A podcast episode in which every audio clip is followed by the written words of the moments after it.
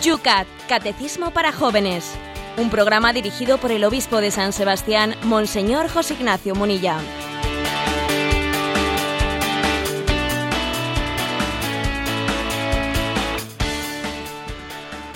Buenos días, querida familia de Radio María. Empezamos un día más el Yucat, hoy miércoles un día precioso que en el cual con 6 grados en San Sebastián se nos anuncia un día nublado.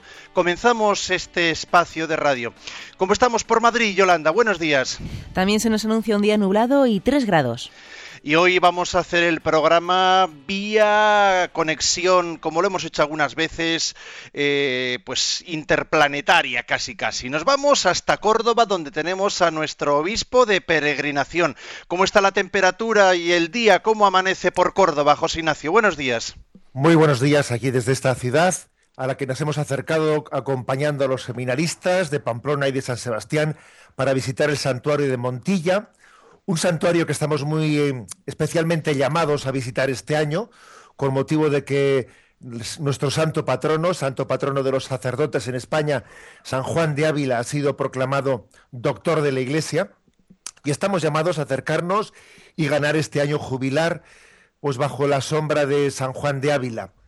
Bueno, pues aquí me preguntabas por temperatura de Córdoba, hace 17 grados, y los ríos están que, casi desbordan. Esto parece más San Sebastián que Córdoba. Está muy verde todo. Hay 17 grados y el pronóstico da que continúan las lluvias. ¿eh? Por lo tanto, la verdad es que está Córdoba desconocida. ¿Habéis ya visitado Montilla? ¿Cómo está el plan? Eh, ¿Los seminaristas ilusionados? No, mañana, eh, hoy mismo lo vamos a hacer. Ayer dedicamos toda la jornada a hacer un viaje, un viaje tranquilo y llegamos por la noche. Esta mañana ya vamos a comenzar esa propiamente esas visitas de peregrinación a este lugar de, de, este santo sacerdote, al que le vamos a pedir que nos dé más vocaciones y que a los llamados nos haga eh, que interceda ante Dios para que seamos santificados. Pues nada, a pedir. Ahora estamos con una audiencia muy privilegiada. Son muchos los que a esta hora de la mañana nos acompañan. Pues a todos les vamos a pedir que necesitamos muchos y santos sacerdotes. Necesitamos pues de esos llamados que al estilo de San Juan de Ávila respondan y respondan con generosidad. Sin más, te invitamos a que nos acompañes un día más a esta hora porque empieza ya el...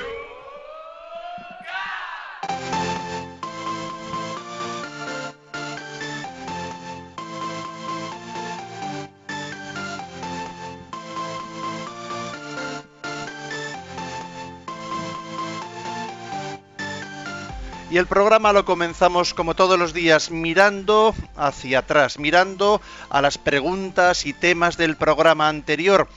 Tenemos que seguir pidiendo perdón. No pueden los informáticos de Radio María con este, esta situación que está viviendo los servidores. Llevamos ya mucho tiempo sin el podcast y bueno, pues pedimos, pedimos disculpas. Todavía no se ha arreglado ese servicio de poder escuchar este y los demás programas de Radio María en diferido. Son muchísimos los correos electrónicos que recibimos en torno a ello. En cuanto esté reparado, lanzaremos un Twitter, lo anunciaremos por Facebook y por supuesto también aquí en Antena, en Radio María. Pero las preguntas que quedaban ahí pendientes las seguimos nosotros contestando al comienzo de cada programa. Eh, un correo electrónico nos llegaba de una oyente anónima que nos dice, no entendí en el programa de ayer la expresión que usted utilizó. Lo importante es el camino para ser feliz todos los días. ¿Me lo podría explicar? Muchas gracias, nos dice.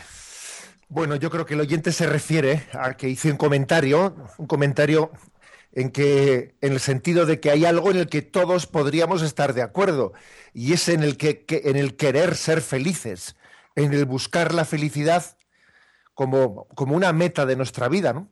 Lo que ocurre es que decía yo que el problema está en el cómo.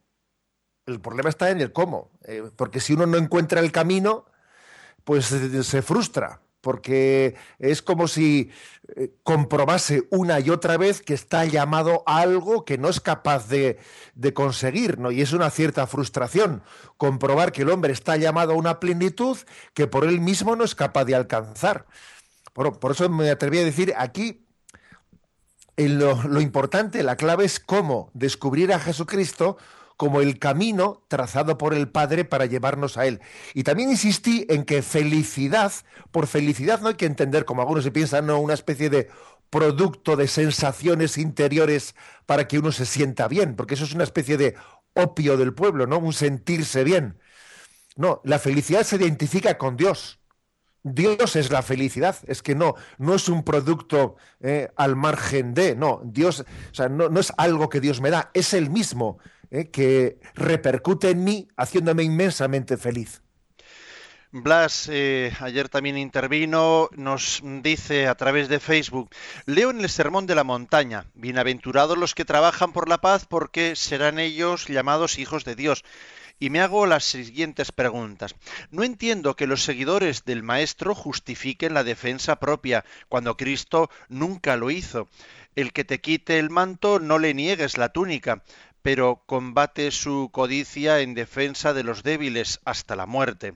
No entiendo que haya sacerdotes seguidores de Cristo en los ejércitos. No entiendo que esté bien visto entre seguidores de Cristo trabajar en el ejército llevando armas. No entiendo que haya seguidores de Cristo trabajando en fábricas de armas. No entiendo que haya seguidores de Cristo invirtiendo en empresas en relaciones con armas, equipos militares, etcétera. ¿Qué le podemos decir a nuestro amigo? Bueno, vamos a ver. Estamos hablando de las bienaventuranzas y las bienaventuranzas dicen, no, bienaventurados los que trabajan por la paz. Entonces vamos a ver, es que un militar no, no puede trabajar por la paz, un militar no puede llevar adelante su, eh, su vocación conforme al Evangelio, es que un seguidor de Jesucristo es incompatible con, eh, con trabajar con con el servicio de las armas bueno, pues eh, mi respuesta es rotundamente, eh, rotundamente no. O sea, es decir, no es cierto que exista esa incompatibilidad en sí mismo. No es cierto. ¿eh? Acordaros como cuando, ese, cuando el Señor se presenta, ¿no? Cuando se le presentan eh, el, cobrador de impuestos y qué tenemos que hacer y Jesús les dice el Señor les dice no no abuséis eh, dice no no cobréis impuestos injustamente y a los militares les dice cuando se van a bautizar les dice no abuséis de vuestra fuerza. O sea, no les dice saliros del ejército para poder bautizaros, sino no abuséis. Es decir, existen riesgos, existen peligros, obviamente, ¿no? En la profesión militar, pero en sí misma la profesión militar no es contraria ¿eh? al, sentido del, Evangelio. Eh, acordaros incluso de que el beato Juan Pablo II habló, él acuñó un término nuevo que es el de la injerencia humanitaria, que a veces los gobiernos tienen una, obligación moral de realizar una injerencia humanitaria. Por ejemplo, el escándalo que, que, cuando en Ruanda existió aquella masacre entre Hutus y Tutsis, la comunidad internacional se quedó con brazos cruzados viendo cómo, allí se producía ¿no? esa, esa eh, auténtica matanza interna sin intervenir militarmente para paralizarla. Es decir, que claro que claro que las armas muchas veces son utilizadas ¿no? de una manera contraria al sentir del Evangelio, pero en sí misma la injerencia humanitaria, la injerencia militar humanitaria es posible y, las armas pueden ser necesarias para la defensa de los débiles. ¿eh? O sea que el principio de la legítima defensa y el principio de la intervención humanitaria militar para la defensa de los, de los débiles no únicamente no es contrario al Evangelio, ¿eh? sino, que, sino que es una exigencia del Evangelio. ¿eh? Por lo tanto, el Evangelio sí es una apuesta clara por la paz, pero no se identifica con esos presupuestos pacifistas, entendido el pacifismo como una mentalidad. ¿no? O sea, el, Evangelio hace una apuesta, por ejemplo, por la dignidad de la mujer, pero no por el feminismo tal y como hoy en día se entiende. Hace una apuesta por la paz, pero no por un pacifismo ideologizado. ¿eh? Hay que distinguir las cosas, porque creo que hay un pacifismo romántico al estilo de ese feminismo eh, de la ideología de género, que tienen muy poco que ver con, la, con el, amor por la paz y tiene muy poco que ver con la lucha por la dignidad de la mujer. Desde Segovia, Rafael nos dice, en el programa de ayer dijo usted que las bienaventuranzas son como un retrato de Jesucristo, pero no parece que Jesucristo aparezca en el Evangelio, por ejemplo, llorando, ¿no?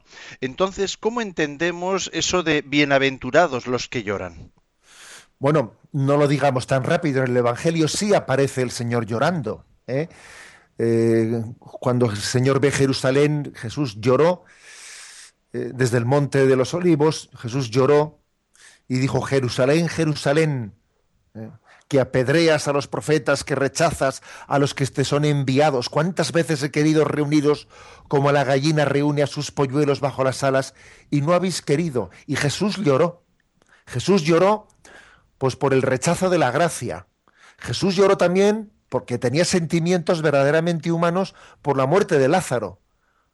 Cuando, cuando Lázaro había muerto y Jesús lloraba y dice, mirad cómo le quería y lloraba, ¿no? También Jesús llora en su noche interior, ¿eh? en Gesemaní. Comenzó a sentir tristeza y angustia. O, por ejemplo, la carta de los hebreos se habla de el aprendizaje de Jesús en el sufrimiento, ¿no? Que eh, con gritos y con lágrimas, eh, con gritos y con lágrimas, aprendió sufriendo a obedecer, ¿no? O sea, es decir, Jesús sí, sí se identifica con esa bienaventuranza de bienaventurados los que lloran. No pensemos en un Jesús hierático, ¿eh?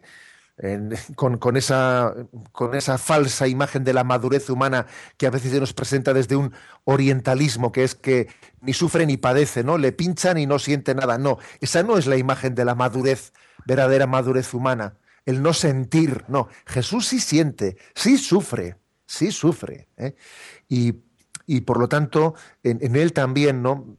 Vemos la imagen de, del hombre que sufre, lo importante es que, que eduquemos nuestro corazón en sufrir por lo que merece la pena, ¿no? Y no sufrir por tonterías, no sufrir por celos, por amores propios, ¿no? Jesús también nos enseña a llorar por lo que merece la pena llorar. Silvia, desde Granada. Una de las bienaventuranzas más famosas se refiere a ser constructores de paz, es decir, pacíficos y pacificadores. Pero me hago la pregunta de cómo se consigue esto. ¿Nos podría dar alguna pista? Bueno, pues yo creo que hay, que coger el Evangelio en su integridad, ¿no? Y el Evangelio en su integridad, claro que nos da muchas pistas de cómo ser pacíficos y pacificadores. Una primera, pues es la del perdón que es la del perdón. Alguien decía con un poco de gracia, ¿qué hacer cuando, los cuando eh, el prójimo te da una cornada? Pues el que, el que alguien diga, pues yo no voy a devolver al mal con el mal, no voy a devolver cornada por cornada, ¿no? Jesús nos enseña en el Evangelio diciéndonos, Padre, perdónalos porque no saben lo que hacen.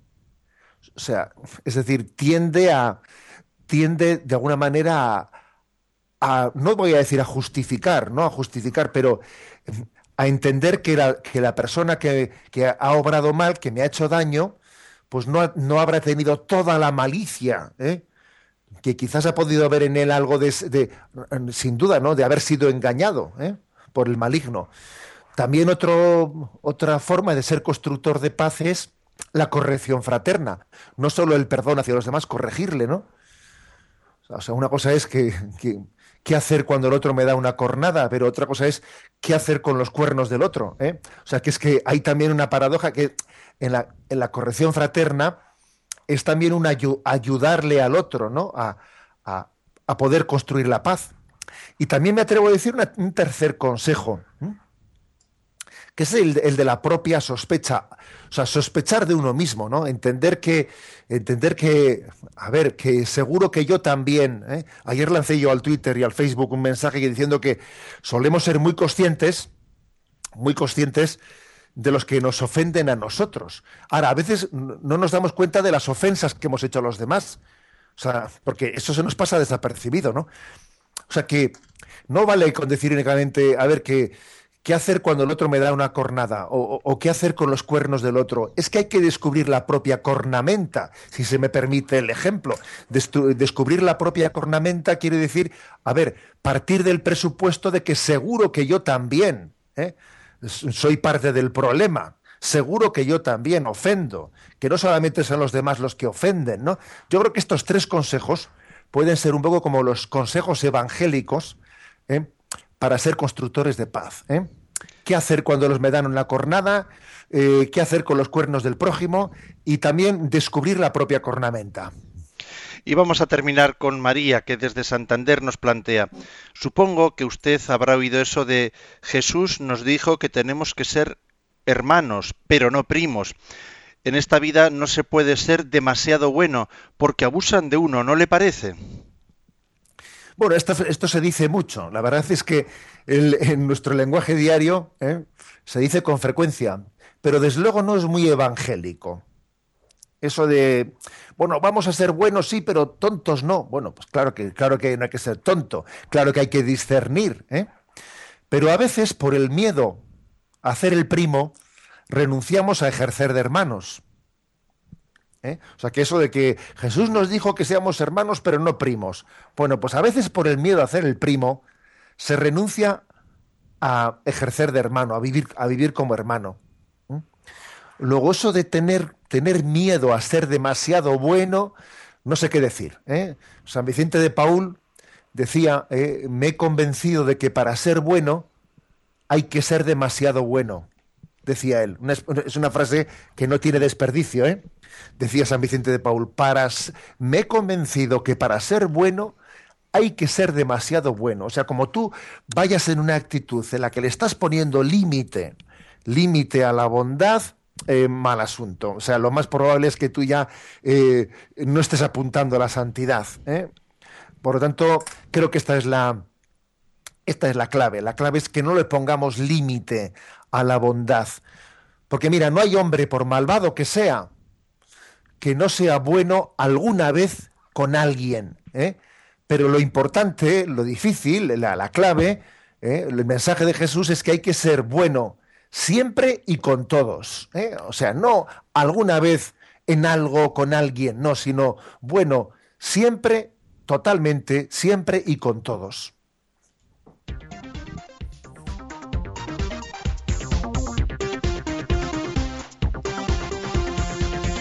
Son las 8 y 17 minutos, 7 y 17 minutos en las Islas Canarias. Sintoniza Radio María, Yucat. Vamos a plantear la primera pregunta de esta mañana. Es el punto 286. ¿Qué es la libertad y para qué sirve? Y responde de la siguiente manera el Yucat. La libertad es el poder que Dios nos ha regalado para poder actuar por nosotros mismos. Quien es libre ya no actúa determinado por otro. Dios nos ha creado como seres libres y quiere nuestra libertad para que podamos optar de corazón por el bien, también por el supremo bien, es decir, Dios. Cuanto más hacemos el bien, tanto más libres nos volvemos. Bueno, enseguida vamos a pasar al siguiente punto que complementa este, pero hay que decir, la libertad está muy ligada, está muy ligada a la ética, ¿eh? a la ética.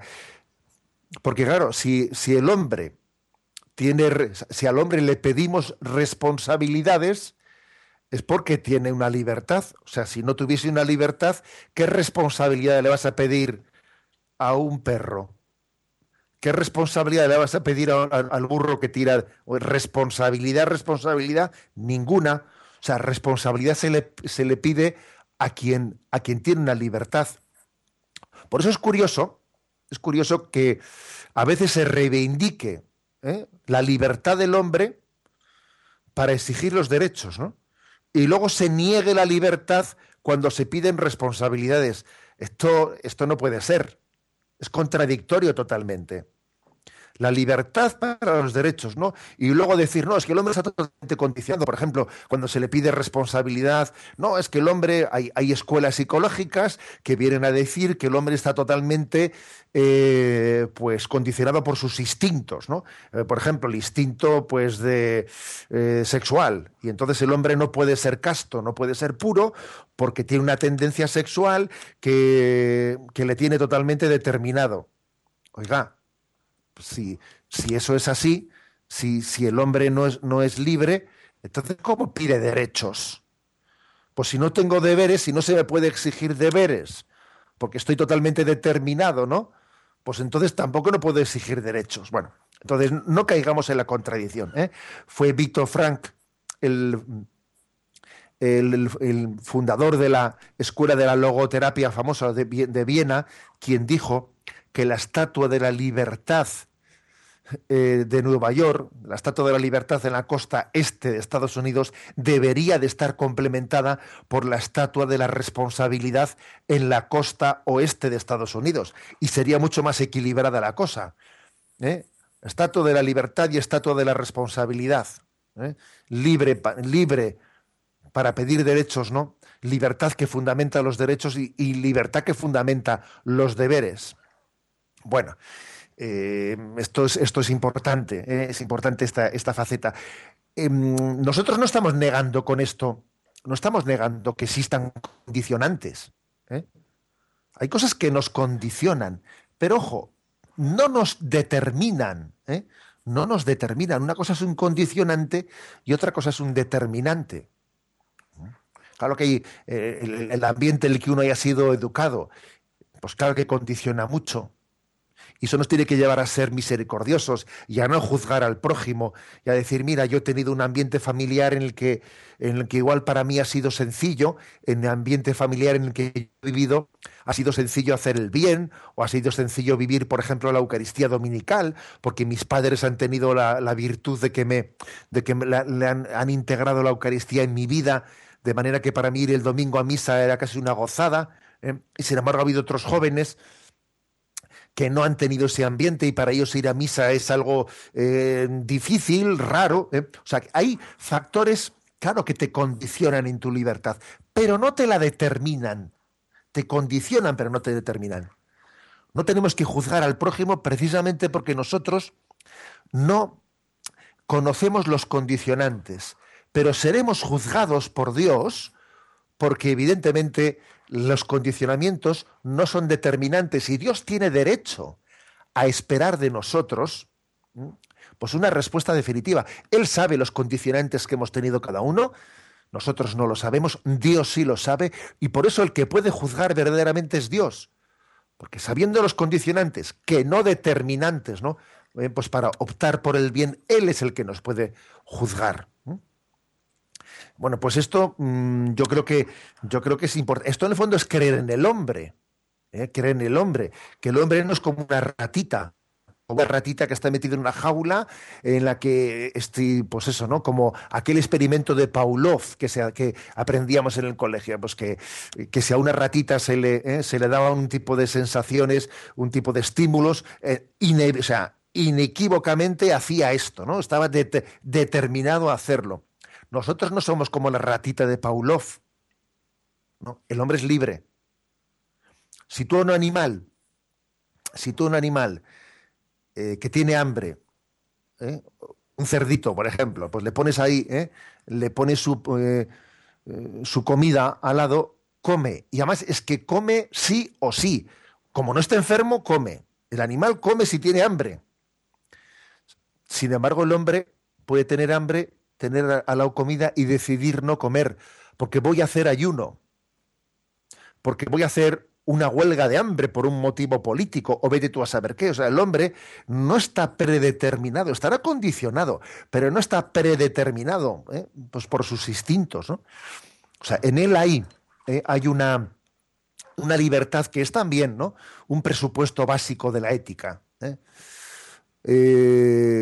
Yo, yo igual diría, ¿no? O sea, que la, la libertad, no sé si es un fundamento de la ética, pero sí es un presupuesto, ¿eh?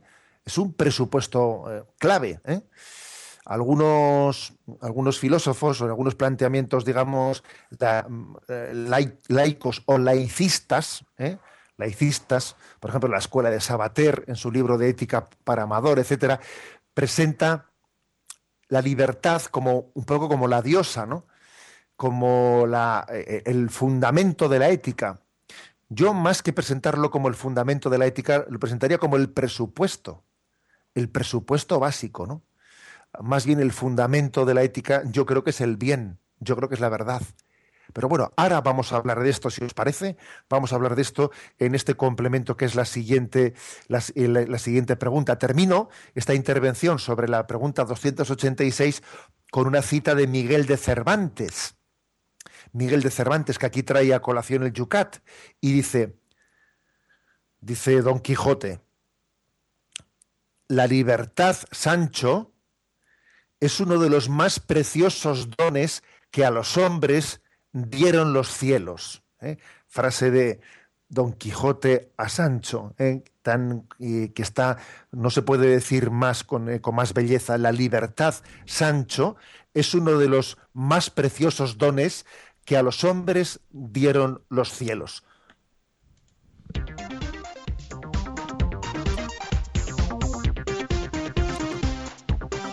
8 y 26 minutos, 7 y 26 minutos en las Islas Canarias, planteamos la siguiente pregunta, la 287. ¿No consiste precisamente la libertad en poder decidirse también por el mal?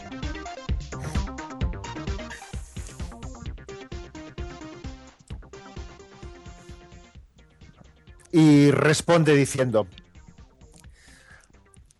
el mal solo es aparentemente digno de interés y decidirse por el mal.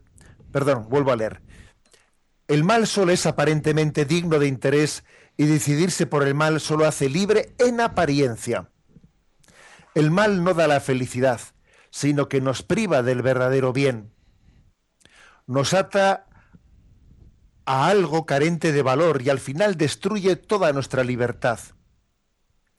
Esto lo vemos en la adicción. En ella un hombre vende su libertad a cambio de algo que le parece bueno. En realidad se convierte en esclavo. El hombre es perfectamente libre cuando decide siempre, cuando dice siempre sí al bien. Cuando ninguna adicción, ninguna costumbre le impiden elegir y hacer lo que es justamente bueno. La decisión por el bien es siempre una decisión orientada a Dios. Bueno, aquí viene eh, pues una especie de, a ver, razón. Primero, la, pregunta anterior quería afirmar que existe la libertad.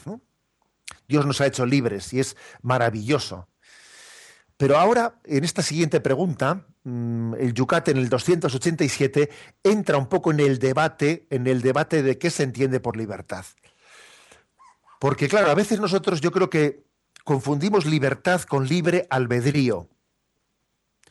¿Qué es libre albedrío? Libre albedrío es, a ver, la posibilidad de elegir una cosa o su contraria. Eso es libre albedrío. Pero la libertad es más que libre albedrío. ¿Eh? Por ejemplo, pongo, pongo ¿eh? el siguiente ejemplo. En el cielo seremos libres. Hombre, claro que seremos libres en el cielo. Es que en realidad únicamente seremos plenamente libres en el cielo. Aquí tenemos una libertad, sí somos libres, pero es una libertad que tiene condicionamientos, como hemos dicho antes, ¿no? En el cielo seremos plenamente libres. Oye, ¿y en el cielo podremos pecar? No, en el cielo no puedes pecar. En el cielo es imposible pecar, estás ante Dios. Entonces, en el cielo, ¿cómo vamos a ser libres? Si allí no se puede pecar, entonces en el cielo no somos libres, ¿no? No, mira, es que el problema está que tenemos un concepto de libertad que está muy, muy chuchurrío, como se dice, ¿eh? O sea, que es que, que confundimos libertad con libre albedrío o incluso con libertinaje. ¿eh? Alguno confunde libertad con hacer lo que quiero. Pero fíjate, definir la libertad como, hacer lo que quiero, que es lo típico esto, ¿eh? es no darse cuenta de que eso de que tú quieras o no quieras está siendo inducido, o sea, tú puedes ser esclavo de tus ganas, esclavo de tus ganas. Y luego eres tan ingenuo para decir, yo soy libre, hago lo que quiero. Ya, ya, has hecho lo que tus ganas te han dictado. Y tú como esclavo obediente ahí te has sometido a tus ganas, a tus pasiones. ¿eh? Luego, hay que liberar la libertad. ¿eh? La libertad tiene que ser liberada. Jesucristo ha venido para libertar una libertad pues esclava o por lo menos enferma, ¿eh? por lo menos enferma. Eh, por eso San Agustín definía la libertad como la capacidad de hacer el bien, la capacidad de determinarnos por el bien. El pecado, o sea, hacer el mal, no, no forma parte de la esencia de la libertad, es como, a ver, ¿cómo decir yo? Es como un daño colateral, o sea, es la, una posibilidad que se desprende del ser libre, se desprende, pero que no forma parte de la esencia de la libertad. La esencia de la libertad no es hacer una cosa o su contraria, que no, que eso es libre albedrío. La esencia de la libertad es eh, poder determinarnos para el bien. Uno de los dramas más grandes de nuestra cultura, de nuestra, de nuestra generación, es que hemos divorciado, o sea, hemos separado el concepto de libertad del concepto de bien y de verdad. Entonces, claro, la libertad se explica por sí misma. No, la libertad no se explica por sí misma. ¿Cuál es el objetivo de tu vida? Ser libre. ¿Y para qué? Pues para ser libre. La libertad por la libertad. La libertad por la libertad es un absurdo. La libertad es, es para el bien, es para la verdad. ¿Eh? Esto es uno de los grandes goles, uno de los grandes goles que nos ha metido el demonio en este momento. ¿eh? Ojo, ¿eh? que el demonio también sabe ser el pichichi. ¿eh? Uno de los grandes goles que nos ha metido el demonio es presentarnos la libertad como un fin en sí misma, que es lo que ocurre ¿eh? en el pecado original. Es que a ti no quiere Dios que hagas... Es que no te das cuenta que ¿No te das cuenta que la libertad por la libertad, el poder elegir por el poder elegir, eh, es un engaño? Es como si el, hombre se olvidase de que es criatura. la, nuestra no es una libertad omnímoda como la de Dios, ¿no? Es una libertad donada. Donada. Porque eh, es la libertad de la criatura. No es la libertad del creador, es la libertad de la criatura nuestra libertad no puede ser igual que la de Dios. ¿Eh? O sea, mi libertad está siempre en función al servicio de cumplir la voluntad de Dios, de conseguir la meta para la cual Dios me ha traído a este mundo. ¿eh? Es una libertad al servicio de.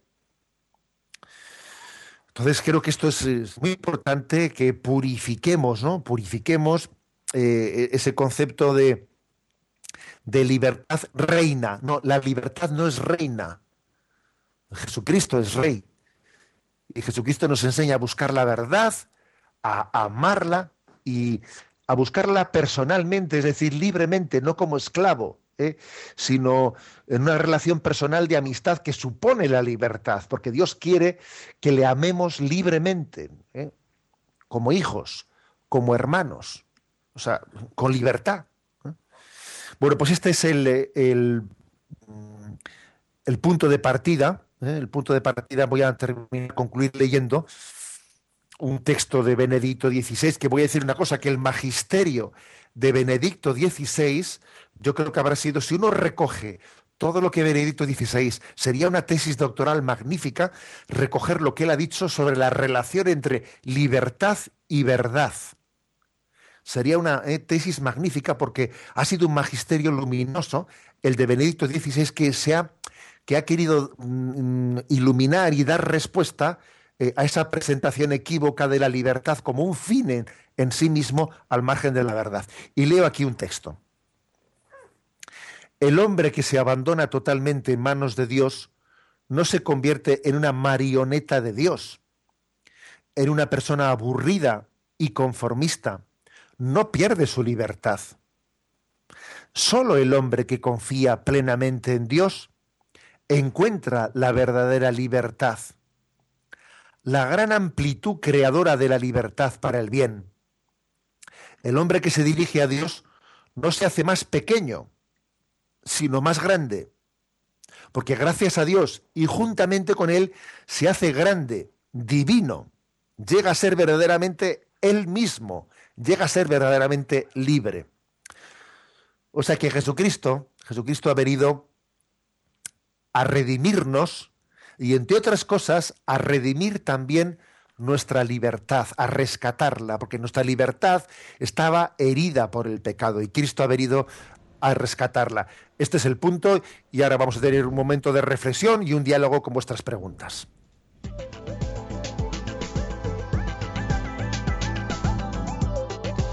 En efecto, el tiempo para vuestra participación en las redes sociales. Recordamos los canales habituales del Yucat. A través del Twitter no tenéis más que citar en vuestra pregunta arroba obispo munilla. En Facebook tenemos una página de este programa, el Yucat Radio María. Yucat Radio María. Bajo las dos preguntas que acabamos de explicar, bajo ellas podéis hacer también las vuestras. El correo electrónico muy sencillo, yucat arroba radiomaria.es. Yucat. Y también podéis participar por la línea telefónica que en el día de hoy atiende Yoli. Para participar en directo, 91 153 8550. 91 153 8550. Seguimos en la octava de Pascua. Resucitó.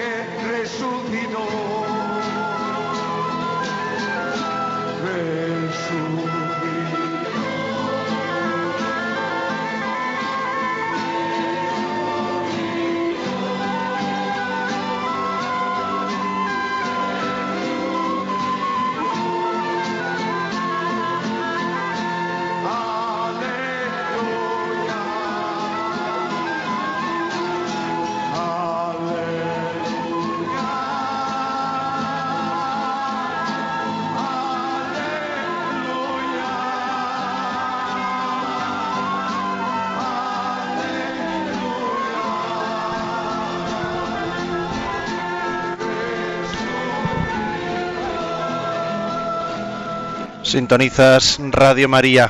Son las 8 y 39 minutos, 7 y 39 minutos en las Islas Canarias. Vamos con las preguntas, los temas que se están suscitando. Leemos, por ejemplo, en Facebook. Eh, Pablo de Valencia comenta el tema de los niños que son en muchas partes del tercer mundo reclutados para las guerras, cómo se les vende la libertad para la lucha por la libertad y se ponen en manos de esos niños las armas. Eh, vistos estos casos, ¿se puede decir que se hayan estos niños inclinado por el mal? Y le responde Consuelo, eh, allí les venden la libertad con las armas y aquí la libertad las venden con droga, con sexo, que hagan lo que les dé la gana. Una libertad, la libertad única está en Jesús, nos dice José Ignacio. Sí, y por eso precisamente hemos comentado, antes hemos hablado de los condicionantes, que nosotros precisamente, como no somos conocedores del, del interior del corazón del hombre, no somos quienes para juzgar Ahora, sin embargo, al mismo tiempo, pues por ejemplo, el Señor, el Señor que nos llama a no juzgar a esa mujer, por ejemplo, voy a poner el caso de la prostituta, sin embargo le dice, vete y no peques más. ¿Eh? O sea, es decir, que, que, claro que hay condicionantes por los que una mujer ha podido caer eh, pues en ese pecado, pero luego le dice, vete y no peques más, con lo cual todavía cree en su libertad. ¿eh? puede haber algún caso un caso en el que la libertad esté prácticamente anulada, pues porque un niño ha sido cogido y reclutado en un, en un ejército. Pues claro que sí, puede haber casos en los que la libertad puede estar ya no, ya no muy condicionada, sino prácticamente anulada. Pero yo en cualquier caso me atengo eh, a, a, esa máxima de San Agustín, que por cierto, una de las joyas del Yucat es el hecho de haber haber hecho una recopilación de máximas, ¿no? de inspiración católica maravillosas. Y aquí hay una máxima de San Agustín, que ya la pondremos hoy en Twitter y en Facebook, que dice, el bondadoso es libre aunque sea un esclavo. Y el malvado es un esclavo aunque sea un rey. Esto tengámoslo en cuenta, ¿eh? por este ejemplo, por ese ejemplo que se ha, que se aducido de, ese niño que ha sido reclutado en un, eh, en un ejército. El bondadoso es libre, aunque sea un esclavo, y el malvado es un esclavo, aunque sea un rey. Ese capitán que ha, que ha reclutado ¿eh? a ese niño, ese malvado que ha hecho tal cosa, es un esclavo aunque sea un rey. Y ese niño a quien le han obligado a coger un arma eh, es libre. Ese niño bondadoso es libre, aunque sea un esclavo. Luego, quiero decir que también entendamos el concepto de, de, libertad en su más profundo sentido, ¿no? En lo que es para Dios, para poderla eh, interpretar correctamente. En Facebook también plantea Francisco José otro tema interesante. Habría que decir que en algunos conventos las libertades brillan por su ausencia. Hasta sus familias tienen que desprenderse de sus hijas. Dice, pena, penita, pena. Pero como dice el dicho, sarna con gusto no pica. Yo no lo haría, claro. El mundo es muy bonito y está lleno de buenas gentes. Es cuestión de suerte y buen ojo.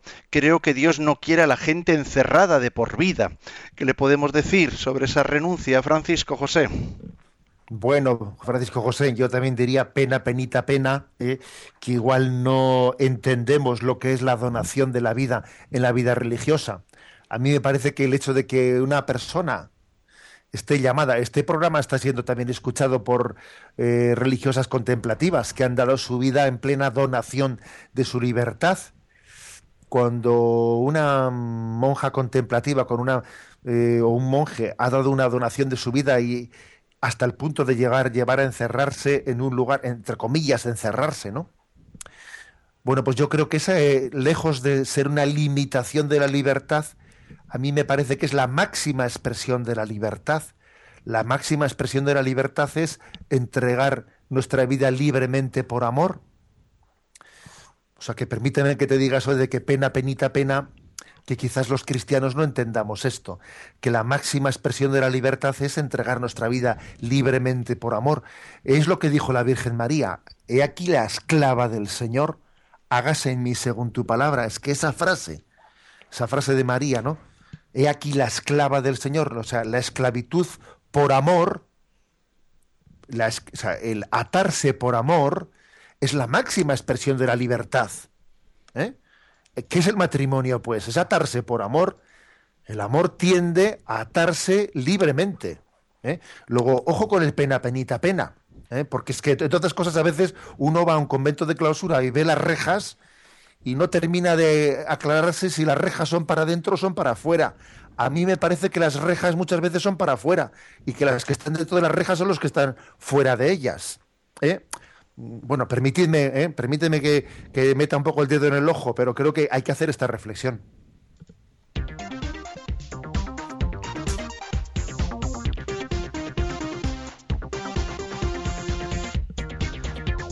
Vamos a dar un paso más adelante porque tenemos otra pregunta más pendiente para el día de hoy. Es la 288 que dice así. ¿Es responsable el hombre de todo lo que hace?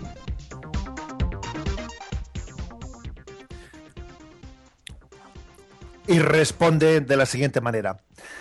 El hombre es responsable de todo lo que hace consciente y por propia voluntad. No se puede hacer a nadie plenamente responsable de algo que ha hecho a la fuerza, por miedo, ignorancia, bajo la influencia de drogas o por la fuerza de malas costumbres. Cuanto más sabe un hombre del bien y más se entrena en la práctica del mismo, tanto más se aleja de la esclavitud del pecado. Dios sueña con ese tipo de personas libres que pueden asumir la responsabilidad de sí mismos, de su entorno y de toda la tierra. Pero el amor misericordioso de Dios también pertenece a quienes no son libres. Todos los días les brinda la posibilidad de dejarse liberar para ser libres. ¿Mm?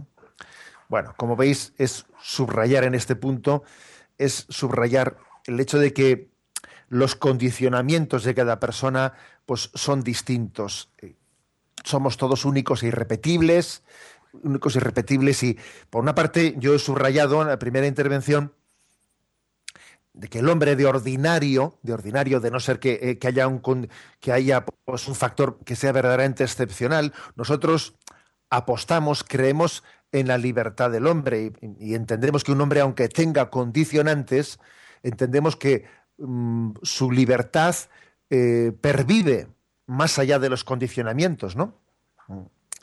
Hay un caso, creo que me lo habéis oído comentar aquí en, antena, porque uno día cuenta tantas cosas que yo creo que se repite más que el ajo, como se dice, pero bueno, eh, hay un caso concreto estudiado en Estados Unidos, ¿no? De dos gemelos univitelinos, creo que fue allá por los años 50 o 60, que sabéis que los gemelos univitelinos son aquellos que llegan a tener, pues bueno, pues eh, un, tipo de, condicionamiento genético que, son muy, muy, muy, muy similares. Incluso hasta les llegan a gustar eh, los mismos alimentos o, le rechazan las mismas, se enamoran de la misma chica, etcétera. Es decir, que el caso de los gemelos univitelinos es un caso muy, eh, muy llamativo. Y sin embargo, en ese estudio que se hizo de esos, dos, eh, esos gemelos univitelinos, paradójicamente ocurrió que uno de ellos fue un eh, famoso, ¿no? Se hizo un estudio de ellos, pues de cómo habían sido educados de una manera similar, eh, de cómo habían tenido la misma educación, cómo habían crecido bajo el mismo ambiente además de haber tenido el mismo condicionamiento genético, habían tenido la misma educación, pero uno de ellos ¿eh? terminó siendo un famoso criminalista y otro de ellos fue un criminal y terminó sus vidas ¿no? En la prisión de San Quintín en Estados Unidos. ¿no? Entonces dice, oye, pero ¿cómo es posible que habiendo tenido los mismos condicionamientos, cada uno de ellos, pues fíjate, uno fue un criminal y otro fue un criminalista. Uno luchó contra el crimen y otro eh, precisamente fue un criminal. Pues bueno, es un caso concreto que se pone como paradigmático, ¿no? Para entender que los condicionamientos pueden ser muchos, pero es que al final hay un factor de libertad en el hombre. Ahora, también es verdad, ¿eh? también es verdad que mm, es el ejemplo que ha puesto antes el oyente en la pregunta que ha hecho, y si a un niño, y si a un niño le han metido con 10, 11, 12 años en un ejército, le han puesto un, arma en la mano y le han hecho disparar y le han hecho, o sea, y, le han obligado, entre comillas, ¿no? a ser malo, pues obviamente hay situaciones en las que los condicionamientos son tan grandes en los que es muy difícil pedir responsabilidades morales. Es muy difícil pedir responsabilidades morales. ¿eh? Por esto también San Ignacio de Loyola tiene esa famosa expresión que dice, intentemos siempre salvar la proposición del prójimo. O sea, intentemos pensar que aunque esta persona ha sido libre, sí, pero, a ver, yo, yo parto de, de creer en su libertad, pero también ha podido tener condicionamientos que, que hagan que lo que ha hecho no lo haya hecho con una, con una maldad plena, consciente. ¿eh? O sea, ha podido tener también.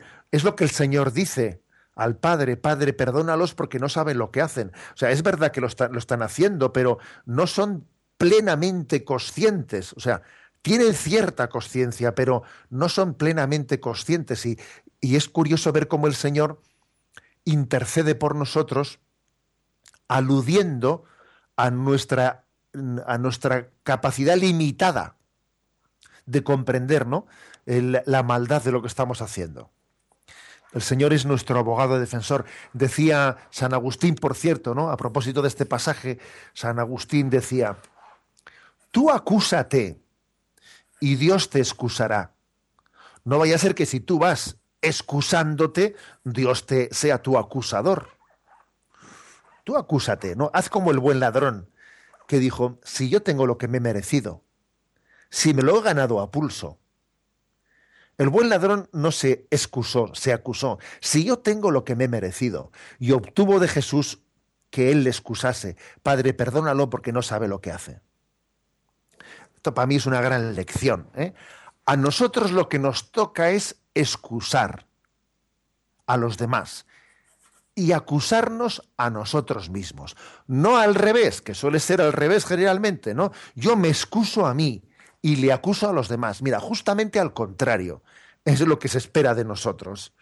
Lo que dice el buen ladrón, que se acusó a sí mismo. Yo tengo lo que me he merecido, pero si toda mi vida he sido un ladrón, si toda mi vida he sido un ladrón, pero este que mal ha hecho, este es, este es inocente al buen ladrón le salvó acusarse y Dios le excusó. Entonces, aquí tenemos ¿no? una, una gran lección, una gran lección de cómo interpretar nuestra libertad, cómo interpretarla. ¿no? Yo, de, yo de, mí mismo tengo, ¿eh? no excusarme diciendo es que no soy libre, no, perdón. Tú tienes que presuponer ¿eh? que Dios te ha dado el don de la libertad y lo que tienes que hacer es bueno, pues eh, acusarte y confiar en la gracia, en la gracia para que transforme y, pueda ir liberando poco a poco tu libertad, incluso aunque te sientas mi esclavo, aunque te sientas esclavo de ciertos hábitos que ves que te cuesta mucho romper con ellos, pero confía en que esa falta de libertad irá siendo sanada, irá siendo poco a poco liberada. Imagínate que tienes una adicción eh, al alcohol y es una adicción, bien, de acuerdo, pero Mira, aunque no seas plenamente libre, Dios te da la libertad para luchar contra tu falta de libertad. ¿Mm? Aunque te falte libertad, pero eres libre para luchar contra la falta de libertad. ¿Eh? Luego, a mí, lo que me toca, a mí, lo que me toca es acusarme y excusar a los demás. ¿Eh? Creo que es una máxima cristiana mm, básica, ¿no? Sé exigente contigo mismo y misericordioso con los demás no al revés, duro de juicio con los demás y contigo de manga ancha. No, no, no, es que sé exigente contigo mismo y misericordioso con los demás. Esto es, de alguna manera, cómo interpretar, ¿no? ¿Cuál es mi, mi, punto de partida en la interpretación de mi libertad y la de los demás? ¿eh? Hasta aquí la explicación del día de hoy.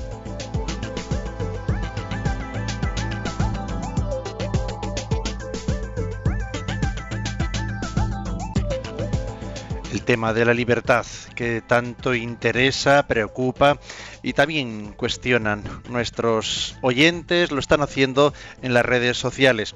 Vamos a recordar los canales de participación os animamos a que lo hagáis así. En Twitter no tenéis más que citar a arroba obispo munilla para poder hacer ahí vuestras preguntas.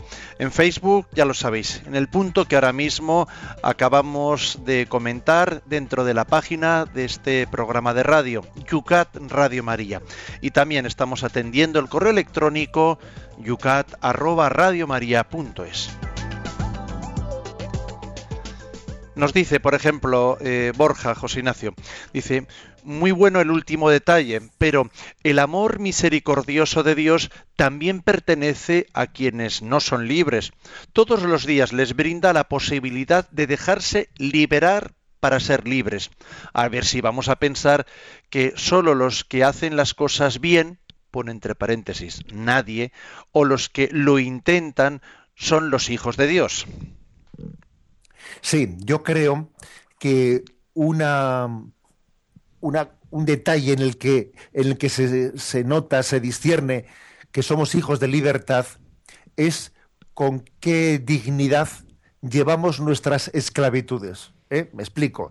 El hecho de que alguien diga, si yo sé que tengo determinadas esclavitudes, por ejemplo, he puesto el caso de que de un alcohólico, eh, puede haber determinadas ¿no? esclavitudes en las que uno quisiera ser más libre y no se ve. Pero, sin embargo, en la manera en la que yo llevo, en la que yo sobrellevo, afronto con confianza, con esperanza, eh, esas heridas que me causan una falta de libertad, también en esa, eh, eh, en esa dignidad contra la que lucho, contra esas heridas, se nota también mi libertad. ¿eh? O sea, es decir, uno es libre en la manera en la que afronta sus faltas de libertades, sus esclavitudes. Luego, totalmente de acuerdo con lo que ha dicho el oyente, ¿no? La libertad no solo se mide en los en las personas brillantes, no, no.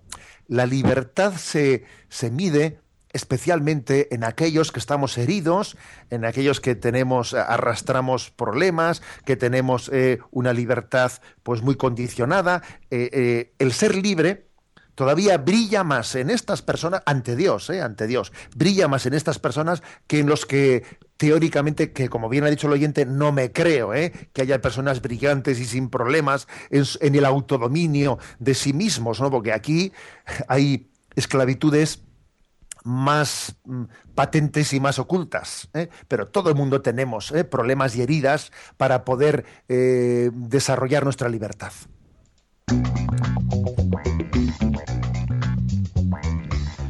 No tenemos tiempo para más, pero no nos podemos ir sin plantear los puntos para el programa de mañana. Bien, pues para mañana vamos a dar los siguientes puntos. El punto 289. ¿Hay que dejar al hombre actuar según su voluntad aunque se decida por el mal? El punto 290. ¿Cómo nos ayuda Dios a llegar a ser hombres libres? El punto 291. ¿Cómo puede un hombre distinguir si sus actos son buenos o malos? Como ven los eh, que siguen a través de Facebook, la cuarta pregunta que planteábamos en Facebook será la primera para el programa de mañana. Terminamos la jornada del programa de hoy recibiendo la bendición recibimos hoy la bendición pidiendo también que San Juan de Ávila, eh, el santo de Montilla, eh, nos bendiga y bendiga a todos los sacerdotes seguidores de este programa. La bendición de Dios Todopoderoso, Padre, Hijo y Espíritu Santo descienda sobre vosotros. Alabado sea Jesucristo.